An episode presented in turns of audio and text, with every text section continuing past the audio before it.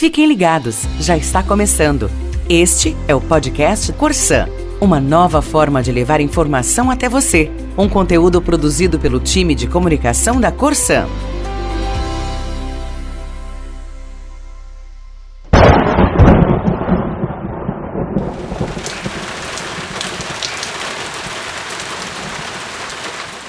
A chuva é fundamental. Ela irriga plantações, limpa o ar, recarrega o lençol freático e os mananciais. A água que cai do céu faz a vida ser possível. Agora, o que acontece quando, por muito tempo, a chuva simplesmente some?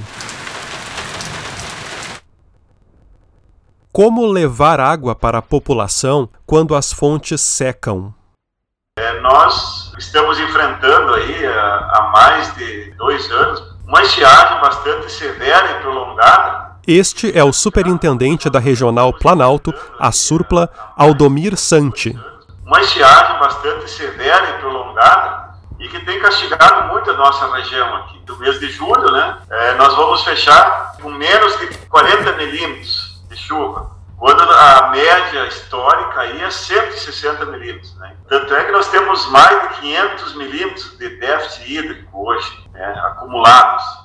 Esse somatório do que deveria ter chovido e do que realmente ocorreu é que gera esse déficit. E, e acontece que os mananciais não, não conseguem se recarregar, digamos assim, né? O relato mostra um pouco da dimensão da estiagem na Surpla, uma das regionais mais castigadas pela falta de chuvas. E mesmo com a seca severa, nenhum município precisou entrar em racionamento na regional e em toda a Corsã. O superintendente conta que diversas medidas têm sido tomadas para garantir o fornecimento de água, como poços novos e reservas e o acionamento de duas transposições já existentes, além do uso de caminhões-pipa. Em Passo Fundo, para aumentar a segurança do abastecimento, vai ser feita uma nova transposição, levando água do rio Jacuí até a barragem da Fazenda da Brigada. Ainda em Passo Fundo, o novo CCO está em fase de conclusão. Na área do esgoto, estão em andamento a modernização da ET Araucárias e as obras de expansão do sistema, que devem aumentar a cobertura de 40% para 50%. A cidade também vai ser a sede do Laboratório Regional de Esgotos, que em breve deve entrar em operação para atender Surmis e Surpla. Outras obras importantes acontecendo na regional são a ampliação do sistema de esgoto de Carazinho e uma nova adutora de água bruta em Soledade. A Superintendência do Planalto é vasta. São 70 municípios, 627 funcionários, mais de 400 mil economias.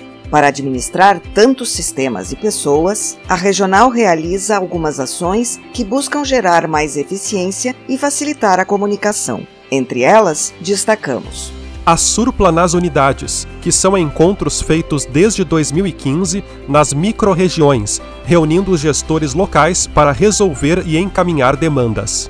O Café com o Superintendente, atividade que ocorre desde 2017 visitas periódicas aos prefeitos. E tem também o projeto Orgulho de Ser Corsã, que reconhece e valoriza o trabalho dos colegas por meio de eventos comemorativos que buscam unir e engajar a equipe e que contam com entrega de certificados.